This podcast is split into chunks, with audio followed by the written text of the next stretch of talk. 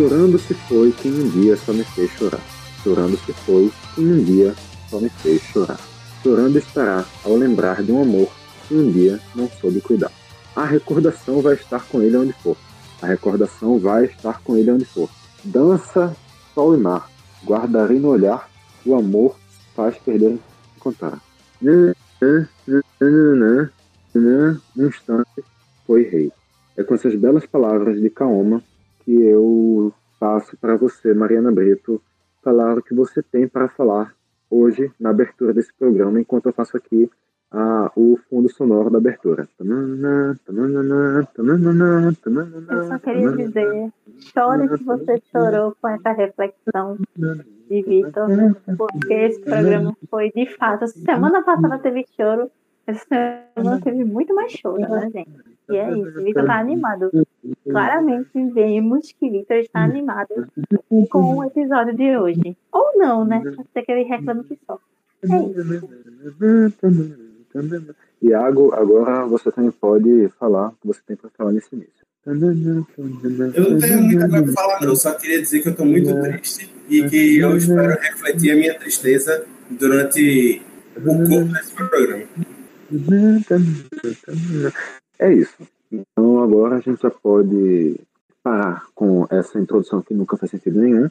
Dizer que eu sou o Vitor Aguiar, esses outros que vocês ouviram foram Mariana Preto e Iago Mendes, e esse aqui é o Mastercast, que vai falar de mais um episódio do Masterchef nessa gloriosa e bela semaninha que temos aqui. Então pode rodar a vinheta.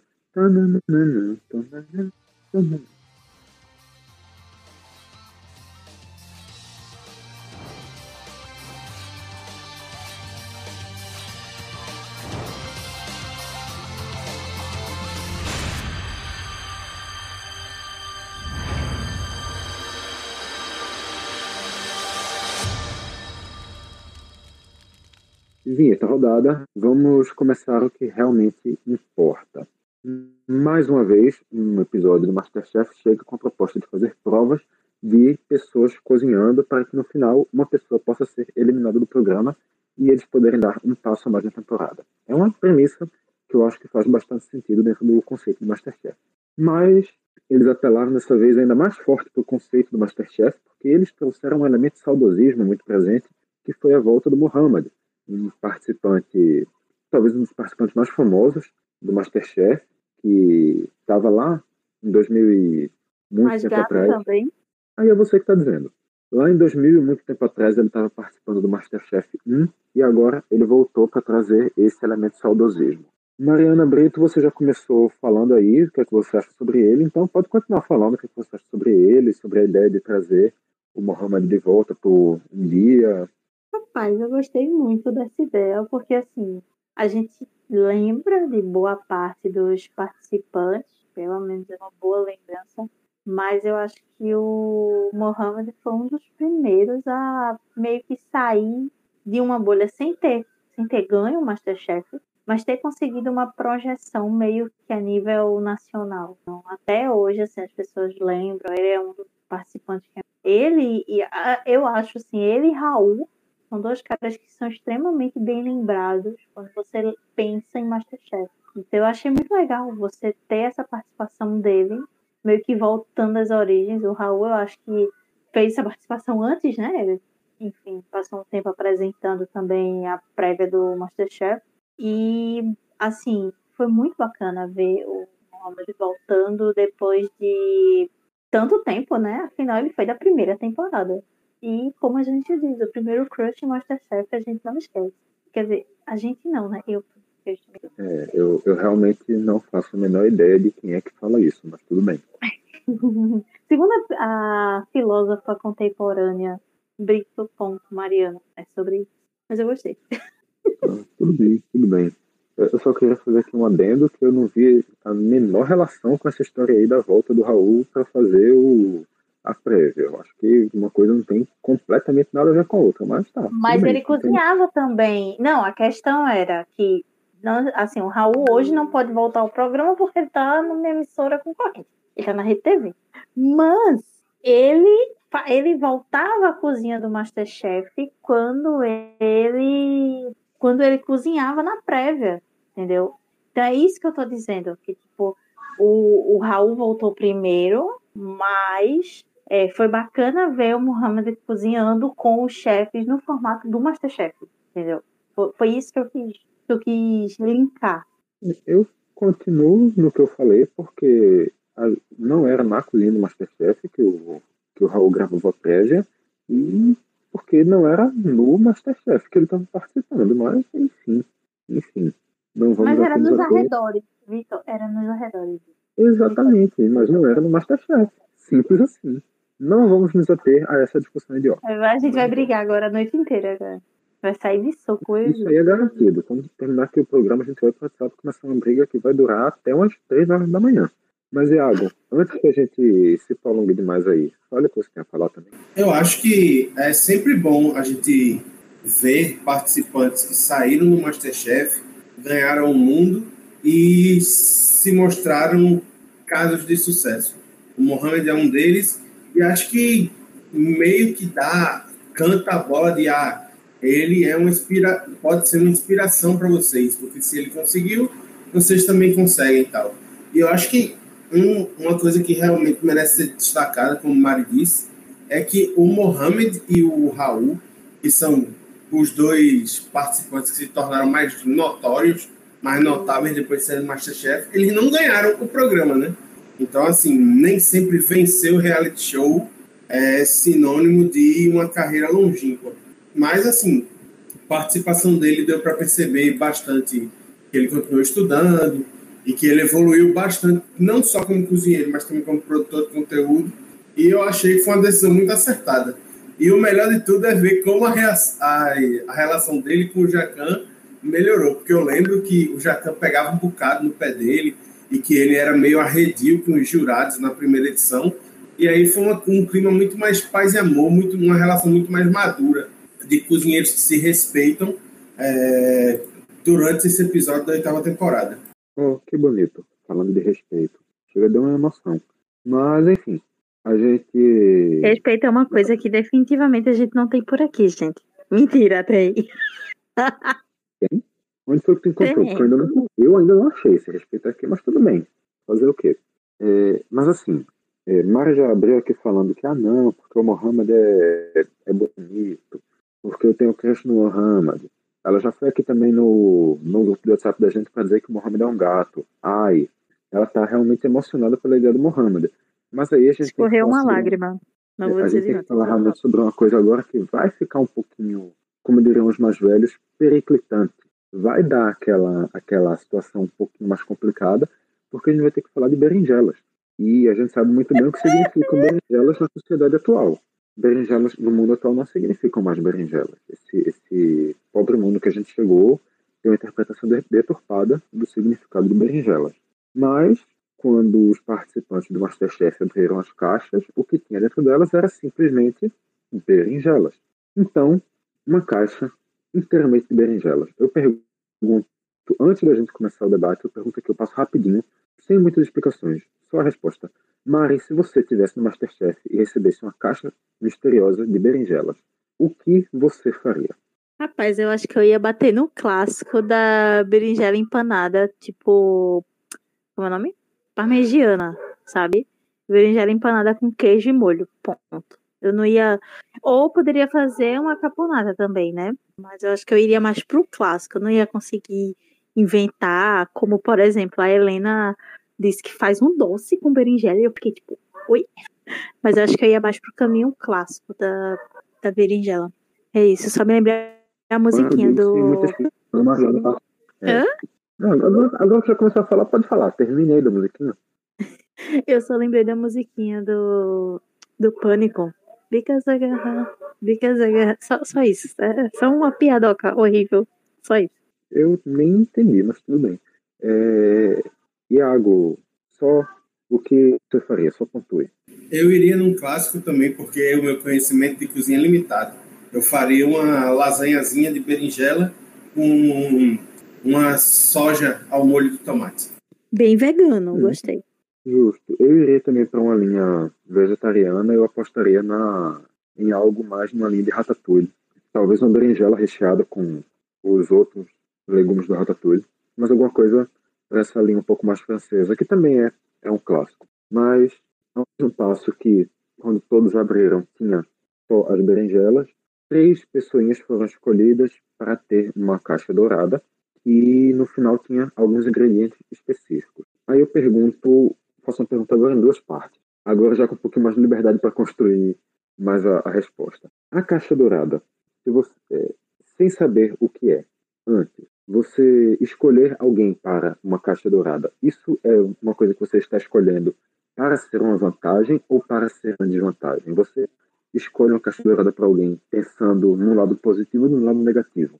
E depois eu pergunto se essa caixa dourada especificamente foi uma vantagem ou foi uma desvantagem. Seguindo a ordem que a gente está aqui, começa tu, Mari. Se não entendemos minha pergunta porque eu enrolei demais, pede aí para refazer, porque nem eu entendi na verdade o que eu perguntei. Como tudo na tua vida, né, Vitor? Enfim. É, então. É, eu, eu... Qualquer, qualquer pessoa que já, só para completar, qualquer pessoa que já escutou uma abertura de de Masterchef, com certeza. Olha, Masterchef, vem aí. Ai, meu Deus. Então, é, eu acho que a, aquela caixa em específico, para mim, seria uma dificuldade. Eu acho que a. Foi a Isabela, né? Se eu não me engano. A... Foi a Isabela que escolheu isso. É, ela meio que foi a intuição dela de não pegar os itens. Só que os itens que tinham na caixa, eu acho que eles demandavam um conhecimento meio que prévio do que você ia fazer e você só tinha aquilo. É, claro que foi uma dificuldade, uma coisa bem complicada para os três, que ela acabou dando a caixa. A gente lembra que nas outras provas, na outra prova que teve de caixa, a caixa dourada foi meio que uma vantagem. Nessa, você só teria essa vantagem se você soubesse os itens que fossem previamente.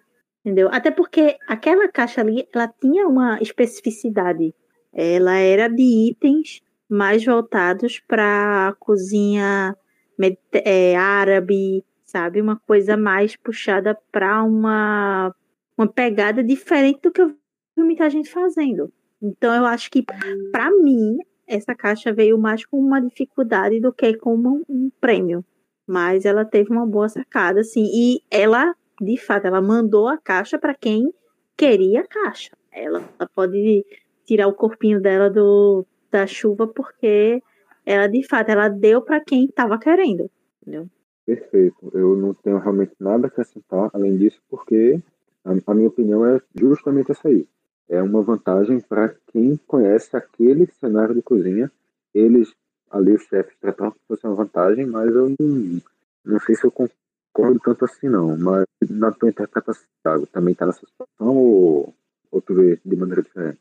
Eu acho que se a gente for pensar de uma maneira mais generalista, né, de conhecimento para todo mundo, eu acho que era uma baita desvantagem, porque assim, obrigaria você a expor conhecimentos que você poderia ter ou não numa cozinha muito específica, além de lhe limitar a uma gama bem menor de receitas do que se você tivesse o, o mercado aberto. Eu super entendo a história de que, que os jurados falaram que ah, essa caixa aqui é um benefício porque ela vai incentivar você na história do menos é mais, que eles repetem como um mantra nas oito temporadas. Mas eu acho que era uma armadilha, era uma faca de dois gumes. Você poderia sair muito bem se você tivesse o conhecimento da cozinha árabe e tal, e já tivesse, já conseguisse ligar no automático uma ideia para poder fazer um prato, ou você poderia se dar muito mal se você começasse a derrapar e tal, e só tivesse aqueles ingredientes e não tivesse para onde fugir. Então, assim, eu acho que tem os dois lados da moeda. Para mim, seria ruim, porque eu, sinceramente, é, eu acho que eu nunca nem nem experimentei algo específico de comida árabe de maneira consciente, exceto as coisas que são mais comuns, como o kibe e tal. Mas o kibe, ou seja, Ou seja, nada além do que serve no Habib. Porra, aí, aí você, você trollou, né? Mas, enfim, é... é... Eu não falei tendo onda. Eu, eu falo por mim. Eu não, nunca experimentei nada de comida árabe além do que serve no Habib's. Ô, caralho, mas não tem cuscuz no Habib's, porra. Mas o cuscuz daqui não é o cuscuz árabe. O cuscuz árabe não é de milho. Mas, porra, não, mas ele tá falando. Nunca... Não. Sim, cuscuz tá árabe tu nunca comeu, não? Aham. Uhum. Nunca comeu. Meu Deus, Vitor. É, bom, enfim, aí, tipo, eu acho que para quem não tem o conhecimento, era muito prejudicial. Eu, por exemplo, se eu pegasse uma caixa daquela ali, eu ia levantar, baixar e chorar em cima da caixa, porque era, era capaz de sair só a berinjela grelhada, assim, tostada dos dois lados, e entregar e, ó, se, se tiver bom é isso aqui, se não tiver bom é isso aqui também. Não ia ter muito mais ponto correr, não. É, acho que ninguém ia gostar muito, não, de receber, sei lá, uma berinjela na brasa, ponto final. Eu acho que ia ficar meio na dívida, mas tudo bem, né? Tudo bem. Fazer o quê? Fato é mas que... eu, eu acho que se brincar, a minha berinjela grelhada ainda ganhava de alguns dos destaques negativos. Isso aí é possível. Isso aí é possível. Meu Deus, minha gente, não fala isso não, que eu tô pensando besteira. Pelo amor de Deus, parem. Só parem, vamos, vamos. Meu Deus. Ai, ai, Mariana. Logo ai, você ai. que disse que a Isabela deu para quem ela quis, Mariana. Depois foi que eu pensei. Depois foi que eu pensei. Guardada. Depois foi que eu pensei, meu, que Enfim, ainda bem que podcast é editado, gente. Não esquecemos. Não esqueçamos disso. É, editado, não é editado por você, eu garanto que quem edita não vai cortar isso. Mas nem só de Marianas, Iagos e Vitor vive o Masterchef. O Masterchef também tem Kellen e Cristina. A Cristina, como todo mundo já percebeu, é meio animada. Vamos usar a palavra animada. Eu acho que é uma palavra que casa bem. E no meio da, da prova, ela estava cantando, ela estava falando, ela ficava comentando alguma coisa, ela falava com alguém, ela chamava, ela elogiava, ela brincava, ela cantava, ela cantarolava, ela cantava, ela cantarolava. E a Kelly, na frente dela, estava completamente desnorteada com isso. Ficava perdidinha, já estava à beira ali de, de entrar em desespero. É, a gente está falando de cozinha, um ambiente que é conhecido justamente por ser tradicionalmente muito barulhento. Então, Mari é meio viagem esperar que esperar ter uma tranquilidade na cozinha ou naquela circunstância específica? Dá para se esperar mais disso? E a Cristina realmente está sendo incômoda? Qual é a tua, tua interpretação daquele daquele lance? Rapaz eu acho assim é, como tu falou, cozinha é um espaço que é extremamente barulhento, isso é fato.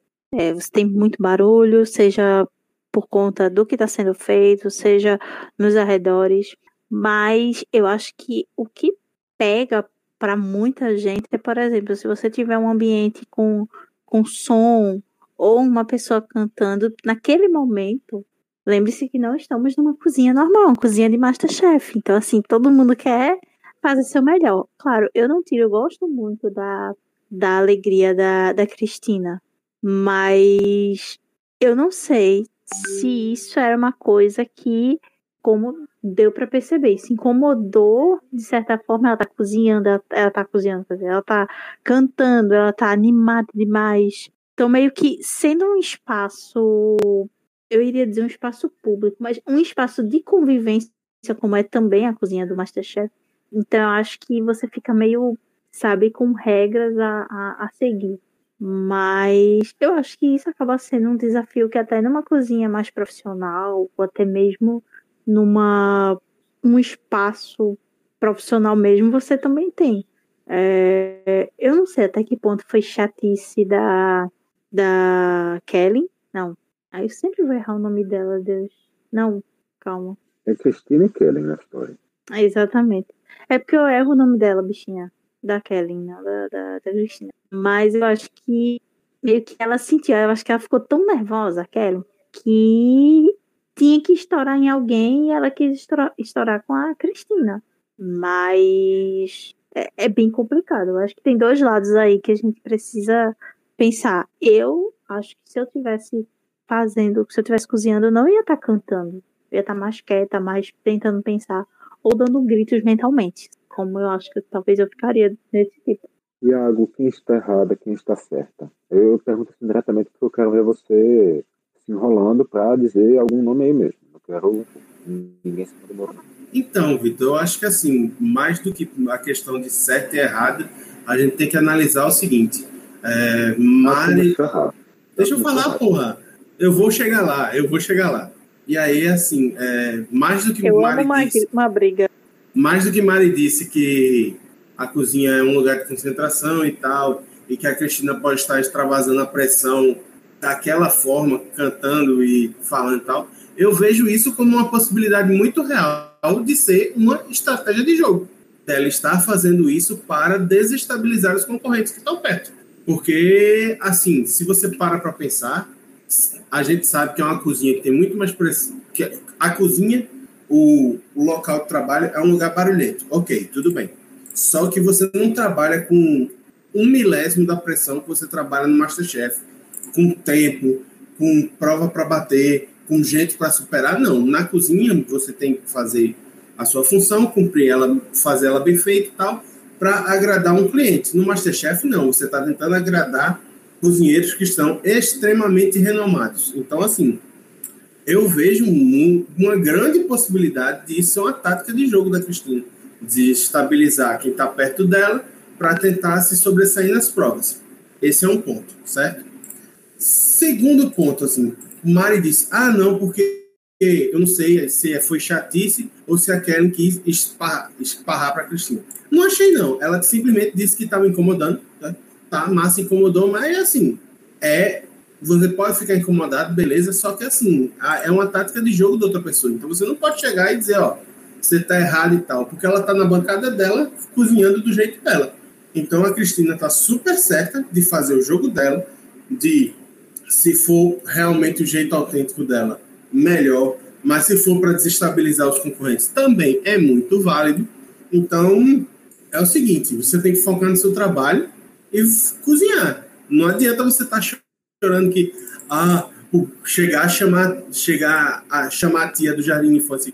Tia, o menino está cantando no meu ouvido, eu não consigo fazer a tarefa. Irmão, competição para adultos então, você tem que fazer o seu e parar de chorar com o que os outros estão fazendo. Eu acho que assim, a Kelly tá na dela de se sentir incomodada, massa. Só que se esse incômodo se tornasse público, se ela chegasse assim para fazer queixa ou para os chefes ou para Ana Paula, aí ela estaria bem errada. E a Cristina tá fazendo o jogo dela e tá funcionando. Ela tá avançando nas provas, tá ficando no Masterchef.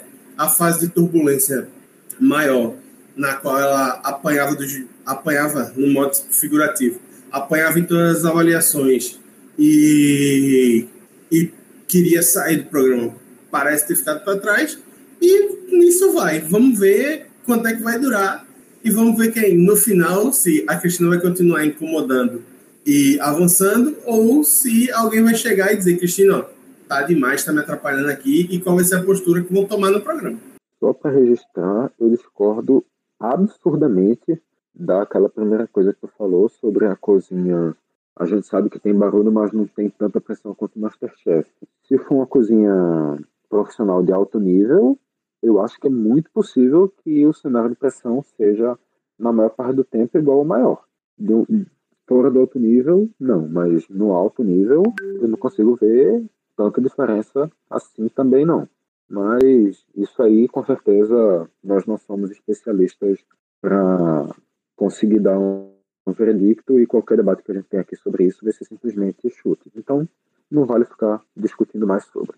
Mas aí, na hora das avaliações, algumas pessoas fazem os pratos, outras pessoas fazem pratos diferentes, porque graças a Deus não foi todo mundo pensando em fazer a mesma coisa. Isso aí seria uma ideia completamente ridícula e absurda se acontecesse. Se bem que agora que eu estou pensando no que eu estou falando, aconteceu uma coisa mais ou menos parecida na segunda prova, com todo mundo optando por fazer empada de frango. Mas enfim, na hora da segunda prova a gente debate isso, não é o ponto em questão. Como destaques positivos, a gente tem a Ana Paula, que ganhou a prova, fazendo a berinjela parmegiana com ovo pochê. A Isabela foi para um croquete de berinjela com maionese de alho e maionese de wasabi. E o André, que fez uma pasta de berinjela com pão pita, que, diga-se de passagem, ficou horrível. Bateu, no caso, aqui só um, um, um vento. Comida ogra, comida ogra, Vitor. Comida em é, grande bichinho, quantidade, pô. feita de maneira rústica. É o estilo exatamente, dele. Exatamente. Inclusive comentaram, É comentaram isso durante a prova e eu concordo demais assim. Você pode fazer uma comida muito boa ela estando muito feia. Para mim é, um, é uma tendência do que o André tem feito dentro do programa. E Como não é é, que Eu não discordo. Eu não discordo. A Helena até tô- disse eu tô- que. Eu tô reafirmando, ficou feio. Né? Isso aí A não vão Helena até disse que ele era um. Como é? Meu Deus. Era alguma coisa no meio de uma loja de louça, assim. Que era extremamente. Ele era. um touro, pessoa- um touro, um um touro, touro, um touro na loja Exatamente. de louças. É a melhor definição. É a melhor definição do que André. Porque ele faz essa comida totalmente rústica, feia, mas é uma comida boa, entendeu? Ele só precisa Rústica e feia são coisas completamente diferentes. Tá? Só pra Sim, mas é, é- ele faz comida feia ser gostosa. E o melhor é que assim, não é o problema da comida dele não é a apresentação não, é o prato que é feio mesmo. Exatamente. Preparo que é feio. A Exatamente. apresentação ele, A apresentação foi uma desgraça. a- não, assim, mas na- ali eu acho que nem a melhor apresentação do mundo salvaria aquilo ali não. Tava muito feio, muito feio. Mas assim, ele ainda pode aprimorar, se esforçar para tentar melhorar a apresentação. Só que o negócio é que assim, os preparos dele ficam feios. E aí, quando o preparo fica feio, não tem apresentação que salve.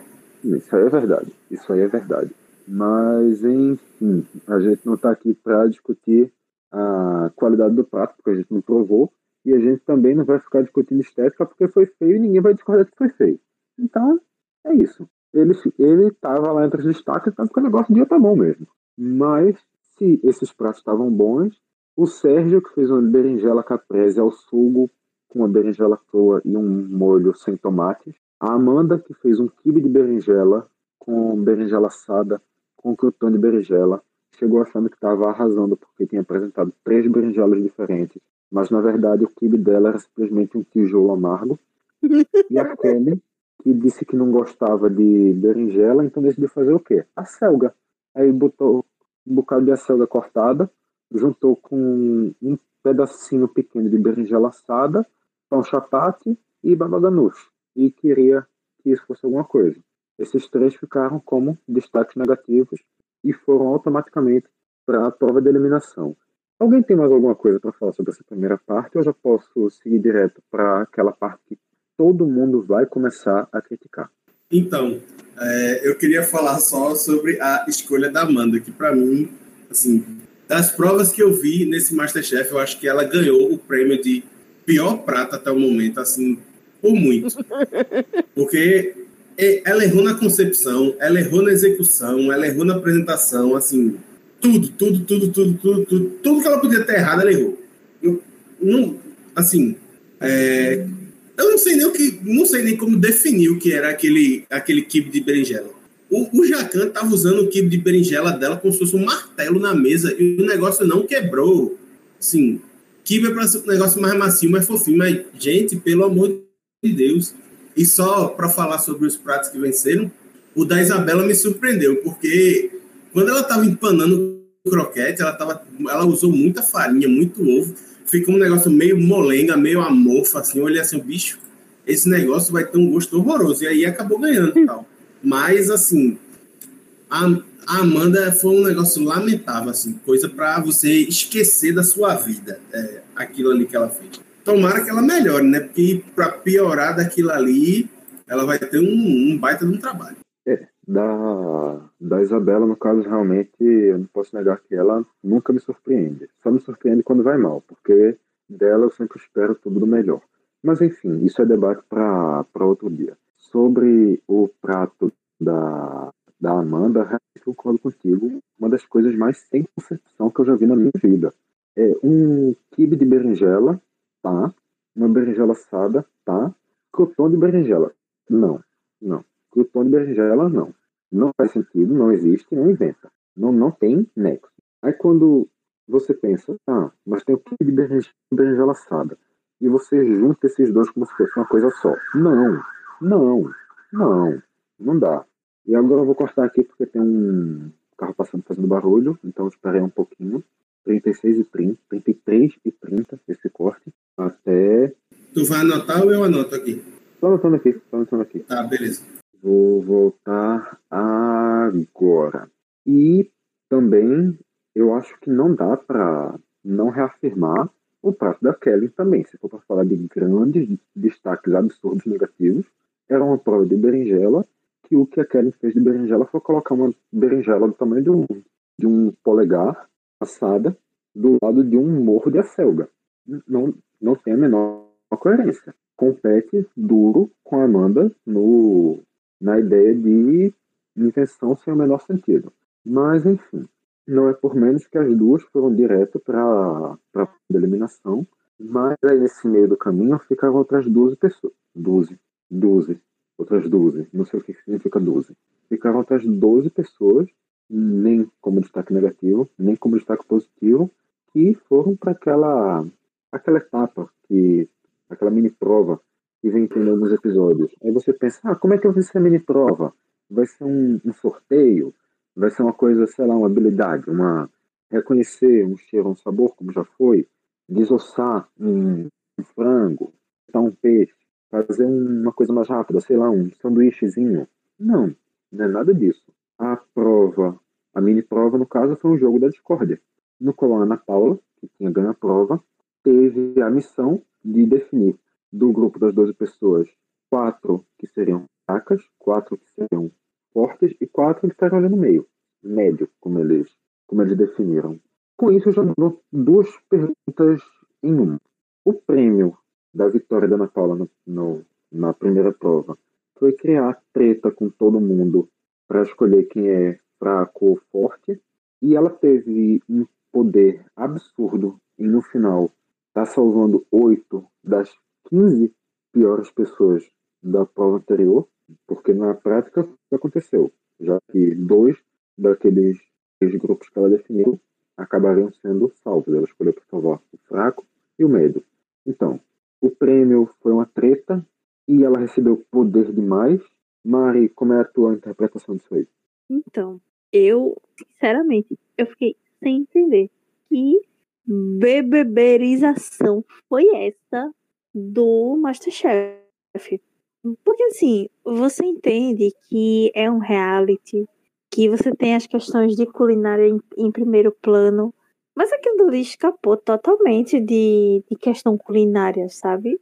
É mais uma prova de, de afinidade. Não que o Masterchef não seja uma grande prova de afinidade, mas não desse jeito. Então, acho que me, eles pesaram a mão. Para mim, não foi uma prova justa ou uma prova correta a se fazer.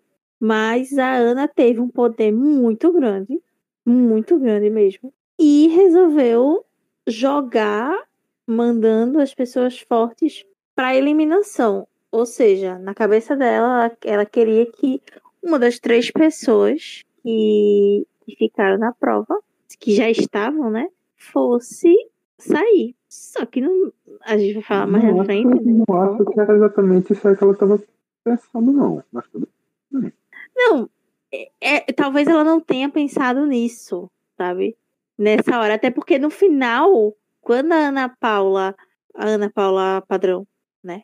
É, falou com relação a. Ah, mas quem você, você sobe na prova? Eu acho que ela ficou meio tiltada. Meio que ela ficou sem entender. Porque de, de fato foi uma coisa muito. Pra mim, foi muito troncho aquilo, sabe? Totalmente desnecessário você fazer aquele tipo de, de jogo. E meio que é uma forma da, da Band tentar criar rixas entre os, os jogadores. Mas, sei lá, eu não gostei.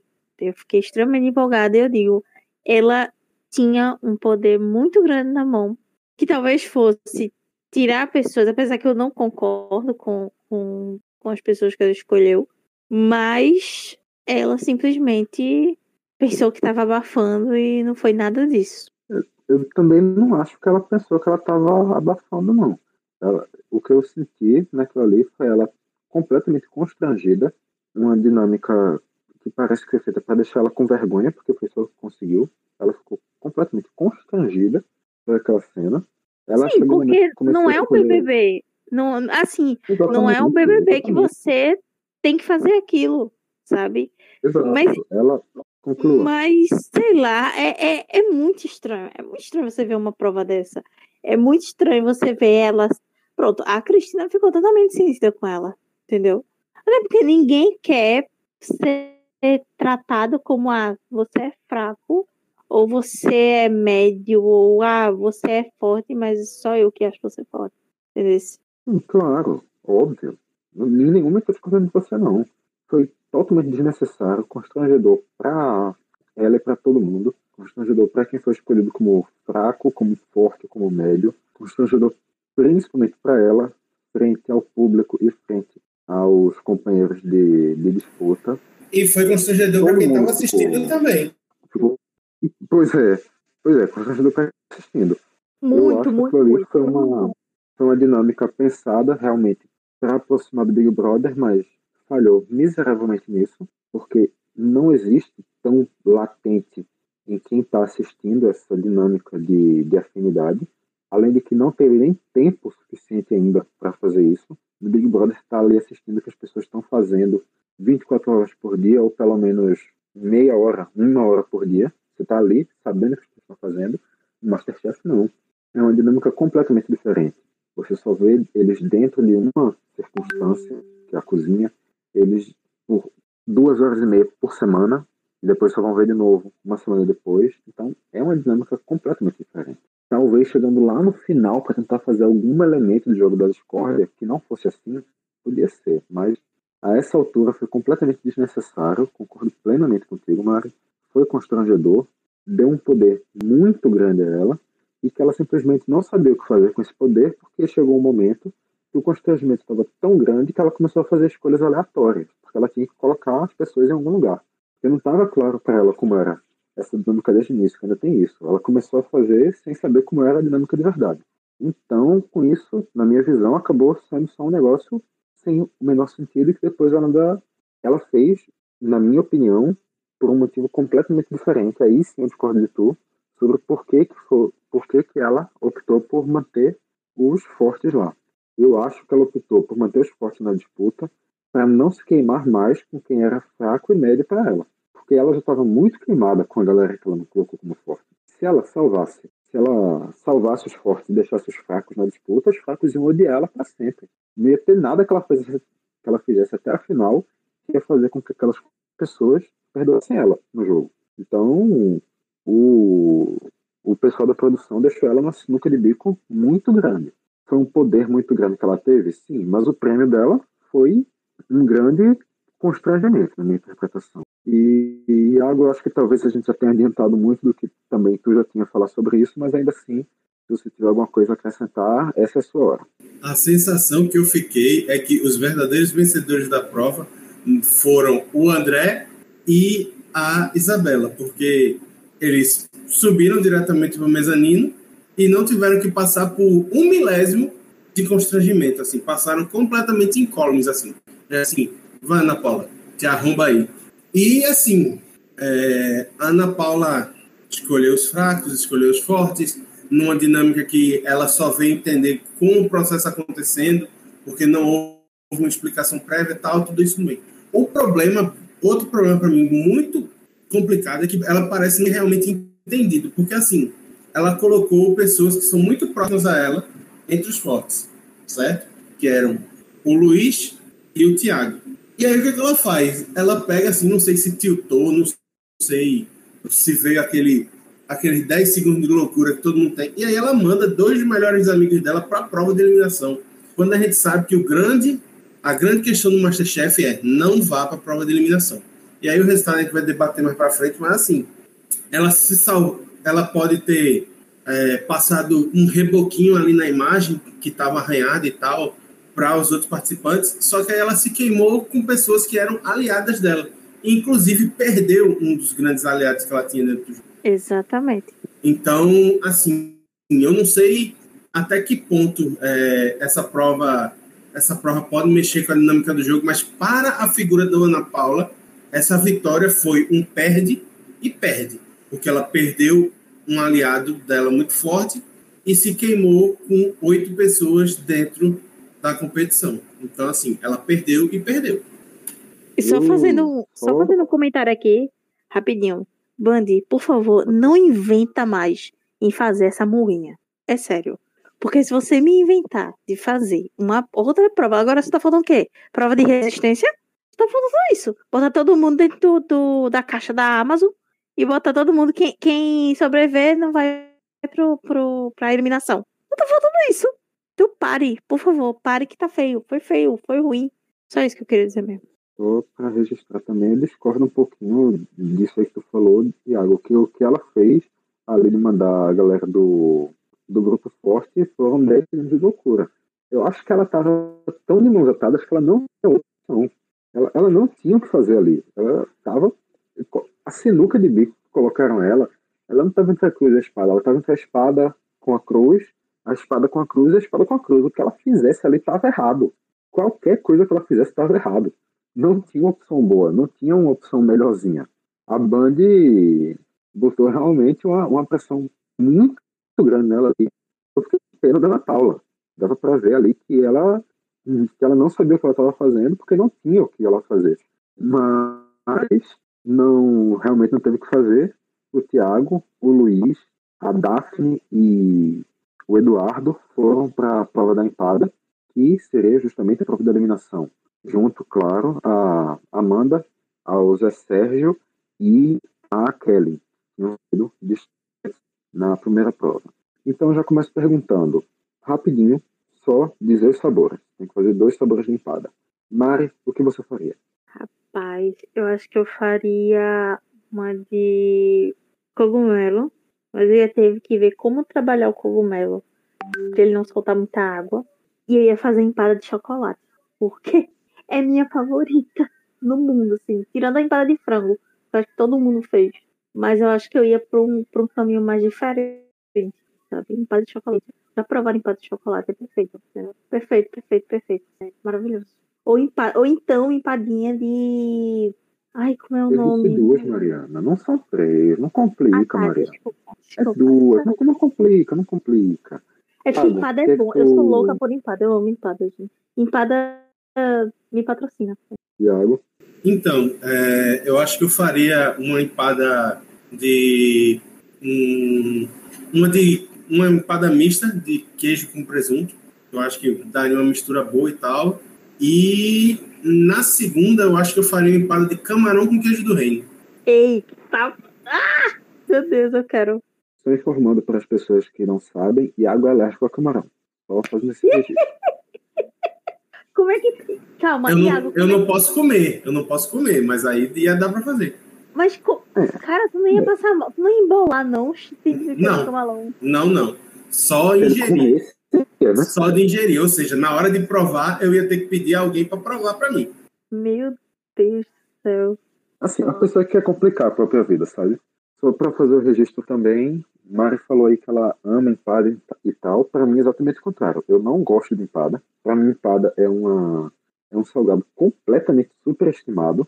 Que? Eu acho que em, em um país que tem opções como coxinha, canudinho de festa, que tem pastel feito, que tem pastel de forno, eu acho absurdo que empada seja uma coisa tão tão amada país afora, mas tendo que ir para empada, eu ia dar um pulinho na Argentina eu ia trazer uma inspiração assim de se a empada fosse popular na Argentina.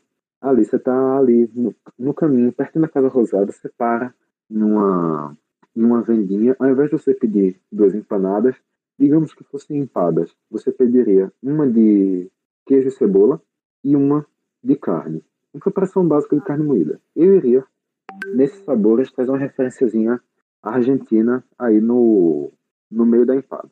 Dessa essa referência internacional. Inclusive, o Jacan, ele chama a, a empada de empanada durante o programa algumas vezes, né? Vale uhum. esse é. ressaltar. E sobre o que tu falou sobre odiar empada e tal, e num país onde a gente tem coxinha e tal, e pensar em ver empada, é, a minha ideia da coxinha de frango com é de camarão com queijo do reino é de uma, de uma coxinha que vem aqui perto da minha casa. Meu Deus, amigo. Vou morar, amigo. Não vou dizer o nome, pois não tem pagar nós, mas se você que trabalha na, na loja de coxinha X que faz de camarão queijo do reino, você sabe qual é. E, e para você. E para vocês, e para vocês eu passo depois o Instagram deles. E Vitor, você tá errado, porque coxinha empada é muito bom em festa de aniversário. Coxinha pega é, coxinha, coxinha, coxinha você pega, cara, o que você faz? Você pega a coxinha, põe em cima da empada e come os dois. É maravilhoso. Sério, porque junta o, o, o derrete da boca da empada, Nossa, aí você pega a coxinha e, e, e, é aquele crocantezinho. É muito bom, cara. Muito bom. Isso, né, Isso só para registrar também sobre essa questão que eu falei de trazer uma referência de empanada e que o Jacan também fez a confusão. Só para registrar, isso eu não estou falando que a empada é a versão brasileira da empanada, porque não é. A versão brasileira da empanada é o pastel. O pastel frito. Pastel de forno. Pastel de forno, isso, perdão. É. O pastel de forno é a é. referência da empanada argentina, é o mais perto que a gente tem. E quando a gente vai falar do, da empanada mais ali para região colombiana, que é frita, talvez a referência mais próxima seja um croquete. Mas a empada não tem realmente nenhuma relação com a empanada, só não me parece do mesmo. Mas enfim, algumas pessoas foram para ideias um pouco diferentes, como o, a Daphne, que foi para empada de cogumelos, que inclusive foi o comentário da, de Mari, Amanda, que foi para empada de Shark, e o Eduardo, que fez uma empada de Romeu e Julieta. Eu queria que vocês comentassem um pouquinho disso. Antes eu vou dar aqui levemente minha opinião, que é bem rápida, que empada de Shark deve ser um negócio tão seco, mas tão seco, que a pessoa morreria engasgada. Mas era isso mesmo que eu tinha a comentar. Vou inverter a ordem dessa vez. Iago, que é que tu achou dessas ideias? Ou teve mais alguma outra ideia também que chamou a tua, a tua atenção? Então, é só para acrescentar, empada de Shark se ela tiver um complemento como um catupiry ou, ou um cheddar, é muito bom. Inclusive, já comi.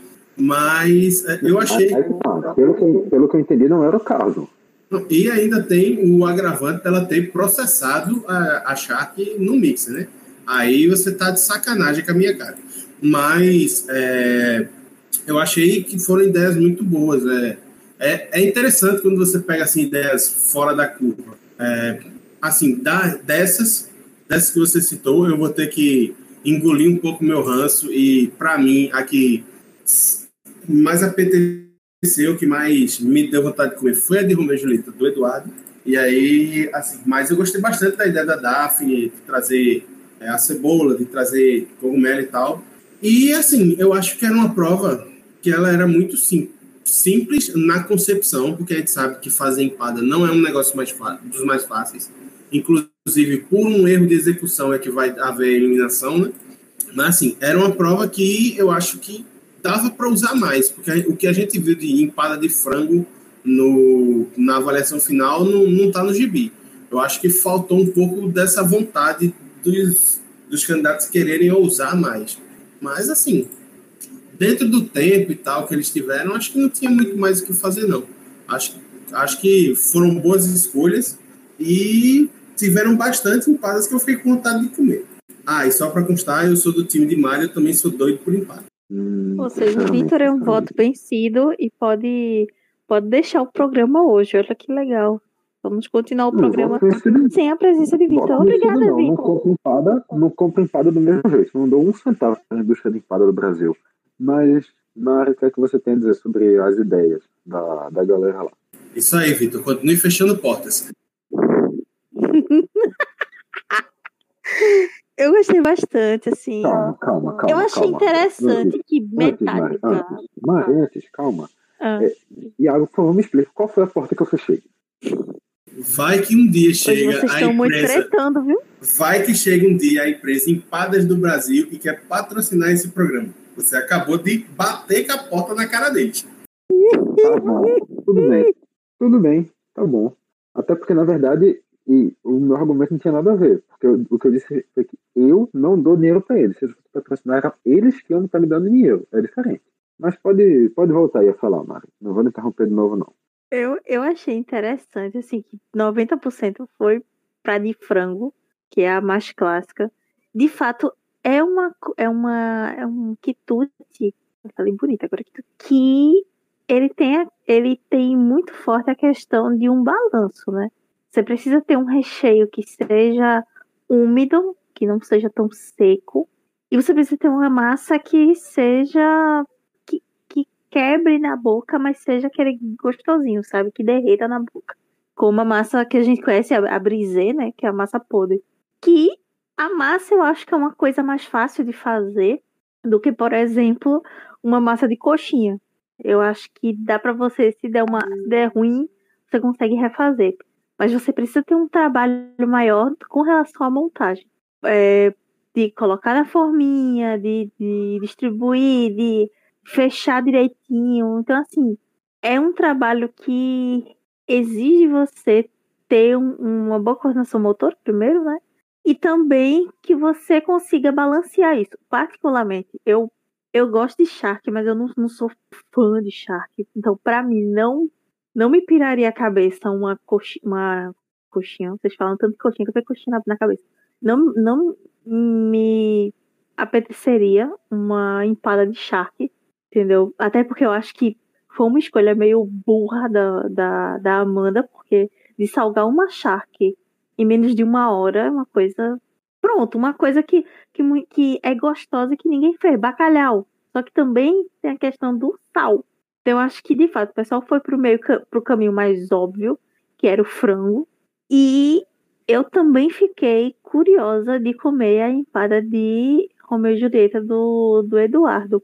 Porque, como eu falei aqui, empada de chocolate é uma das minhas favoritas. Assim, tem uma que eu sou fã. Inclusive, vocês estão me lembrando, eu acho que amanhã eu vou comprar e vou comer. Mas, assim, uhum. é uma coisa que. é uma coisa que me deixa bastante curiosa. E a da Daphne, que foi de, de cogumelo, eu, eu achei muito interessante. Pronto, é uma coisa que, que aí eu fico. O. Como é o nome do, do Carol Moreiro? É Tiago, né? É, gente, como é o nome do, do, do Carol Moreiro? Do, do, do, do, do morado da Carol Moreiro? Porque eu só chamo ele de Carol, de Carol Moreiro. Hein? É o Tiago. a empada. Pronto, é o Tiago. Tá vendo que eu tava certa? Morrinha. É, ele teve uma escolha de sabores muito interessante. Que é uma coisa totalmente fora da curva, da curva. Tipo, um requeijão de mascarpone. Tipo, eu fiquei, gente, se essa peste tivesse essa negócio, porque é um negócio. É, é, é, é, é fora da caixa, sabe? Isso que eu achei, que eu achei bacana. Mas é, é isso. É, e assim, já que. Peraí, peraí, deixa eu só, deixa eu só, fazer, deixa eu só fazer outro comentário. Só fazer um comentário rapidinho, rapidinho, eu juro. O que foi aquela entrada da, da, da prova com aquele boy com um macacão, com um macacãozinho metade pra, metade pra fora do peito, menino? Eu juro que eu fiquei, oi? Que danada é isso? É, foi, foi, foi, foi estranho, foi. Nossa, era isso, foi. É, é justo, é uma, uma, uma situação válida. Mas, Iago, eu queria. Só agora... para constar, Vitor, rapidinho, é, não, foi, não foi estranho o termo, o adjetivo que Mari usou para o entregador nos bastidores desse programa, não, tá? Só era isso que eu queria deixar salientado. Pode continuar, apresentador. Eu realmente não faço ideia do que é que ele está falando, mas tudo bem. Tá bom, eu só queria, no caso agora, lhe dar liberdade aqui para fazer aquela cagação de ódio que você estava esperando há tanto tempo. Chegou o meu momento Slipknot, foi? Chegou o seu momento. Ótimo. Então, assim, um negócio que me incomodou bastante durante a prova foi que o Fogaça claramente disse algumas vezes que quem chegasse com uma empadinha desinformada iria bailar, ia sambar no, na chapa quente. Não, não, informada. Informada, é verdade Obrigado, Vitor. Quem chegasse com a empada informada ia dançar na chapa quente do Masterchef. Pois bem, eis que chega o menino Eduardo com toda, com toda a sua juventude, arrogância e topete e chega com as empadinhas informadas. O que, que os jurados fazem? Ah, ele é tão espertinho. Poxa, parabéns. Oh, você ganhou a prova. Mano, sério. Ou, ou eles acham que a gente é doido. Só que tem um porém. Calma, ou eles acham que a gente é doido, ou a gente não tem que levar mais em consideração as ameaças que o Fogaça faz durante o programa. Porque assim. Só para registrar, Iago, essas aí já perderam credibilidade, acho que desde a primeira temporada. Porque assim, se a, se a proposição da prova é uma, e aí um cara que ignora completamente a proposição da prova vai lá e ganha, bicho. Além do que, assim, o Eduardo, por ter burlado a regra que foi posta, teve uma vantagem acima de todos os outros, porque a empadinha dele era a mais assada, era a mais crocante de todos os concorrentes. E o Thiago, que foi eliminado, certo? Se tivesse mantido a empadinha dele dentro da forma, como ele foi um dos últimos a apresentar, com a forminha quente, talvez tivesse assado um pouco mais e ele não tivesse chegado com um produto cru que motivou a eliminação dele para os chefes. Então, assim, eu acho que. Não sei se usar o termo trapaça é muito pesado, mas eu acho que a regra foi burlada e aí, assim, abre margem para que os participantes façam isso em outras oportunidades. Para mim, mais um erro da produção do Masterchef nessa temporada. Então, deixa eu só comentar uma coisa. o Vitor vai me matar hoje. É, sinto, sinto, sinto isso. É, só que tem um porém. Eu acho que não foi. Ele sabia o que ele estava fazendo. Só que a produção foi meio, meio sapequinha. Porque aquelas formas não eram formas. A forma que a gente conhece de empada é aquela forma dura. Só que aquilo ali é muito mais que um. É muito mais um. Como é o nome? Aquele negócio que você põe marmita. Pronto, aquela, aquele que é de metal. Que eu não sei o nome que se dá. Para mim é marmita de metal. Que você leva ao forno. Então você não precisa. Você. Obrigatoriamente você come com aquilo. Você não pega a marmita de metal e bota em outra superfície. Tá, você pode até botar, mas tipo, você, a ideia é que você coma com aquilo. Então, eles botaram aqui dali meio que para você, para fazer essa, esse jogo. Ó, você pode usar a forminha tradicional. De, na de botar aquilo ali, Mario, até onde eu saiba, a, a, as coisas que compõem aquilo ali já são padrão. Não é que eles tenham colocado aquilo especificamente para essa prova, aquilo já estava lá. Mas são dois tipos, sim, mas são dois tipos de forma. A prova é da empada. Você deixa dois tipos de forma. A forminha de alumínio. Mas tem, o que eu estou dizendo é que eles não colocaram, eles não colocaram forminha... isso, isso, especificamente para essa prova, Mari.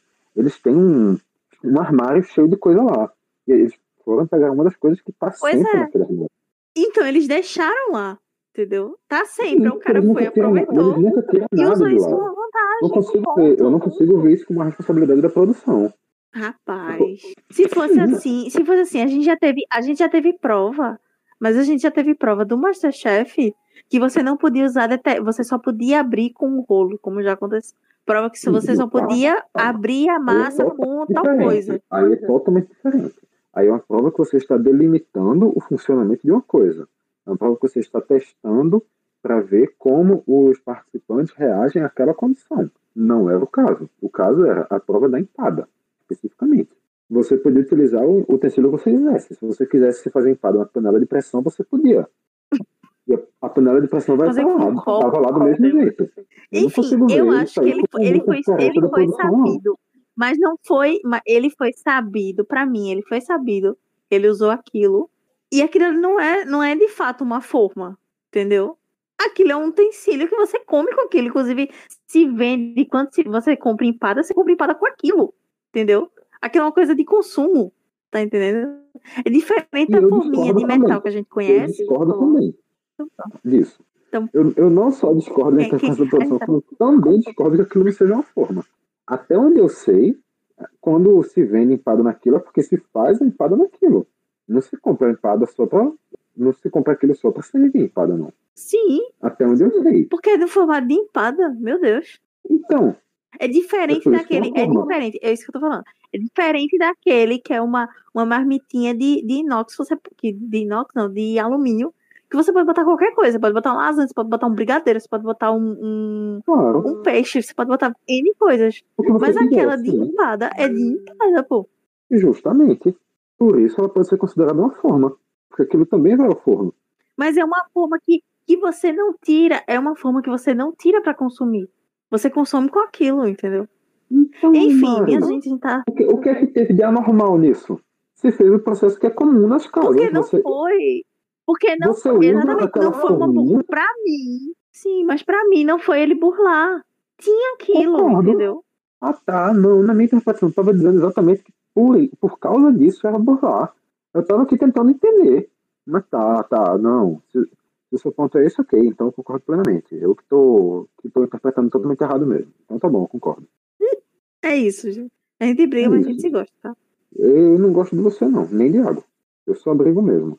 E quando eu tenho lapsos de, de atenção, como deve ter sido esse caso, aí eu insisto que eu tô certo e foda-se. Porque esse negócio de admitir que tá errado é um negócio avançado demais pra minha cabeça. Não, não consigo chegar nesses níveis de, de elevação mental, não. Mas então, a gente já comentou aqui basicamente tudo que estava na pauta. E eu queria perguntar se alguém tem mais alguma coisa para dizer ou se a gente já pode começar aí porque realmente importa. Eu acho que tá bom. A gente não achei que foi injusta a eliminação, porque eu vi gente falando que tenha sido injusta a eliminação do Thiago. Não foi porque ele entregou a massa crua, gente. Pelo menos a do Sérgio. Infelizmente, tava, tava cozida, entendeu? Pois é. Como é que eu gosto daquela peste? Ponto. É aquela história. Infelizmente é ótimo. Ele entregou empada, né? O Thiago entregou uma, uma massa mole com alguma coisa dentro. Exato. Um recheio que era muito interessante e muito bom, mas a massa tava crua. Entendeu? Pois é. Era visivelmente. Quando eu vi aquilo, não. E o melhor tudo foi ele melhor tudo foi ele dizendo assim: Não, mas eu vi a manteiga estava derretendo. A massa estava. O bicho não estava se formando, não. 10 minutos para você, pra você fazer uma empada. Não tem, não tem, não tem como. Não dá tempo de cozinhar a massa, na real. Nem dá a liga nos ingredientes. Mas. Então a gente já pode ir para, como eu disse, o que realmente importa, frase da semana. As três concorrentes da vez são. Se você puder fechar o microfone também, no caso, Iago, eu agradeço para não ficar sendo vez daí, tá bom? Eita, Obrigado. desculpa. É isso aí, boa. Então, as concorrentes da semana são a Daphne, que chega e diz: o Jacan começa a falar sem legenda, eu já me tremo toda. A segunda opção é o Fogaça, quando vai falar do time da Amanda, e pergunta: já comeu areia? Aí a Amanda diz: só quando eu era criança. E o Fogaça completa. Talvez seja a memória efetiva, então. E a terceira opção é o Jacan, conversando com a. É o Jacan, na verdade, quando ele começa a falar: eu achei suas empanadas, aí a Ana Paula corrige empadas. Aí o Jacan, empadas? Eu achei seus negocinhos, e é isso. Foram poucas frases marcantes nessa edição. Na minha opinião, só separei essas. Então, Mário, tu, como eu Vitor, tu ignorou a da Helena definindo o André como um touro numa loja de, de louças. Que também, para mim, é uma frase maravilhosa. Tá bom, tudo bem, vou, vou aceitar a sua, sua indicação. Mário, como eu lhe cortei algumas vezes durante o programa, e como eu também acabei discutindo com você, pelo visto sem necessidade no final, eu queria lhe dar aqui a voz para começar a votação para fingir que eu lhe respeito. Pronto, aí agora Vitor vai sair do programa, tá, gente? E agora eu e Iago seremos os, os apresentadores do Mastercast agora, tá bom, gente? A gente se gosta eu, é, enfim. Eu digo pra pessoa que eu tô me esforçando para parecer que eu respeito ela e é assim que a pessoa reage. Caramba, Mariana. Ai, meu Deus. Então, é, eu gosto muito da, da frase do touro na loja de louça. Eu acho que é uma coisa que define muito tanto o André quanto certos membros dessa equipe. Mas quando Pode falar que sou eu, porque sou eu mesmo. Já... Mas você é um fofo, Iago. Você é uma das pessoas mais, mais fofas que eu conheço, assim. Pô, dá vontade de, de, de bater de tão fofo. Eu me esforço. Vitor não, Vitor é um cabulosinho. Vitor é um cabulosinho. vontade de bater de tão fofo. Eu não sei nem o que, o que dizer sobre essa frase. Se pare... tu não sabe, ah, imagina eu que vou apanhar. O que, que eu digo? É, eu, no teu lugar, acho que eu corria. Ai, não, mas Iago é uma pessoa bacana. Vitor também é uma pessoa bacana. Tá, gente? Pra deixar registrado aqui. A gente não se mata quando termina o programa, tá? É, mas pra mim, a da. Pandemia tal, isolamento, ninguém se vendo. Aí não tem nem opção. É, ninguém se vendo, ninguém liga a câmera pra falar um com o outro. É isso. É, mas a Daphne dizendo que quando é, ela começou a rir de nervoso porque o Jacan falou e tava sem legenda, pra mim foi maravilhoso. Mas eu fico entre. Ai, tem que escolher uma, né? Então vou ficar com o touro na loja de, de louça mesmo. É isso. Eu não vou votar na do touro na loja de, de, de, de louças, porque na verdade, até onde eu sei, a expressão touro na loja de porcelana significa uma pessoa desastrada. Uma pessoa que é muito bruta no meio de coisa delicada e se derrubando tudo. Até onde eu sei é isso que significa. Então, para mim, quando soltou essa frase, foi uma coisa completamente fora do contexto. Ô, Vitor, Então, tu tá isso- assistindo mesmo o Masterchef? O É isso que eu André, ia perguntar. Ele tá o assistindo André, o programa o André, André tá vive derrubando as coisas, caindo com as acelerado em coisas e tal. dois. Cortando, Eu acho que, assim, se pior-. O contexto era esse, na hora que ela falou essa frase. Era mais ou menos esse. De É, ser um cara É desastrado ou e tal. E de não ter muita delicadeza na Ele hora é de tratar o desastrado prato. com o empratamento. Exatamente. Exatamente. Ou seja, Vitor está assistindo esse programa muito cansado ou muito doido. Inclusive, eu tá acho que, Muito ele doido eu tô o tempo todo, mano. Muito Inclusive, doido, é- eu acho que, assim, pior que o André, só a Amanda. Que, inclusive, nos reclames do próximo programa, já mostrou que ela vai derrubar coisa de novo dentro da cozinha. Vixe, André, mano, eu gosto tanto de dela, passagem, rapaz. Da cena viúva negra do Rio. Não, não, a, a Amanda, a Amanda, assim, convenhamos, eu, ela é muito simpática, ela é muito gente boa, mas ela tá fazendo hora extra. Lamento ser isso, mas hum, Bichinha. Bichinha, espero que ela tenha uma grande evolução, espero que ela cresça muito, mas tá, tá complicado, tá complicado ali. Mas enfim, Ela é o Mohammed. Ela é o Mohammed. Você lembra como era o Mohammed na primeira temporada? Era exatamente como a Amanda é. você lembra como o que eu tô dizendo, eu tô cantando essa bola. Falta muito pra você poder falar essa frase aí. Falta, falta muito, tá? Você precipita não. Você tá assim, o ônibus está fazendo a curva aqui saindo do terminal, você já acha que ele chegou no seu destino. Vamos, vamos com calma, tá? Vamos, vamos com calma. Então, o meu voto, só para registrar, é o da legenda do Jacan, porque deve ser realmente muito complicado entender aquele homem presencialmente quando ele se empolga. Iago, seu voto. Só para não dizer que não aconteceu nenhuma vez nesse programa, eu vou concordar com o Vitor. Apesar de ter colocado a menção honrosa do André, porque realmente eu acho que é uma frase que vale a pena ser mencionada. Foi o melhor momento do programa. A Daphne fazendo cara de sorrir a Sene quando o Jacan tava falando com ela. E aí, quando ela explicou que ela não estava entendendo patavinas do que ele estava dizendo. E dizendo que ficou nervosa, a coitada, sem saber se ele estava falando ou dando uma bronca nela. Isso é sensacional, bicho. Justamente, justamente. E então, com isso, a Daphne, eu acho, acredito que pela segunda vez, leva o nosso troféu, que é qualquer coisa que a gente encontrar por aí que possa se parecer com o troféu do Masterchef. Se você vê alguma coisa parecida, é isso, que é o troféu. É o, Eu acho que o troféu pode ser. Vitor, eu acho que o troféu pode ser um touro de porcelana com chifre quebrado. É justo, é justo. Pode ser. Porque aí ele já danificou a porcelana e já se danificou também. É coerente, é coerente. Então eu vou aproveitar essa sugestão de água para dizer que o programa acabou. Se você quiser escutar os outros programas, ou saber dos outros programas, ou ver os outros programas, ver não dá. Você pode ver a capa dos outros programas enquanto escuta os outros programas. Poderia Os outros ver, programas- né? Mas não vai. Inclusive, inclusive, inclusive, inventa, não inventa não. Não inventa não. Tenho a sugestão de último Inventa. programa ser em vídeo. inventa. Último programa inventa. ser em vídeo. Último programa Não sem vídeo. Não inventa. Vai Não. ser, gente. Aguardem. Não vai. Não Vem vai. aí. Eu tô- aqui, Vai. não vai. Não vai. Mas enfim. Eu pago o mesmo salário. Eu pago o mesmo salário Hum. que o seu, o seu trabalho. Pra você aparecer em vídeo. Aí o negócio muda. Aí, aí, meu querido, se você quiser, eu faço 10 formas de vídeo. Mas enfim, se você Olha. quiser escutar e acompanhar os outros programas, só seguir o Caixa de Brita, tanto nas redes sociais quanto no seu feed de podcast. Aí, no mesmo lugar que você está escutando a gente, você encontra os outros programas também. E semana que vem a gente volta com mais um. Enquanto isso, antes que, que Mariana comece a prometer aqui mais dinheiro do que ela do que ela realmente vai conseguir cumprir no final do, da temporada, eu vou dizer aqui um grande tchau e mandar um grande beijo para você que está ouvindo, deixar os meus companheiros de bancada fazerem a mesma coisa e encerrar a gravação. Valeu, galera. Tchau, tchau e até a próxima. Tchau, gente. Até semana que vem. E, e aguardem, o último episódio vai ser em, em vídeo.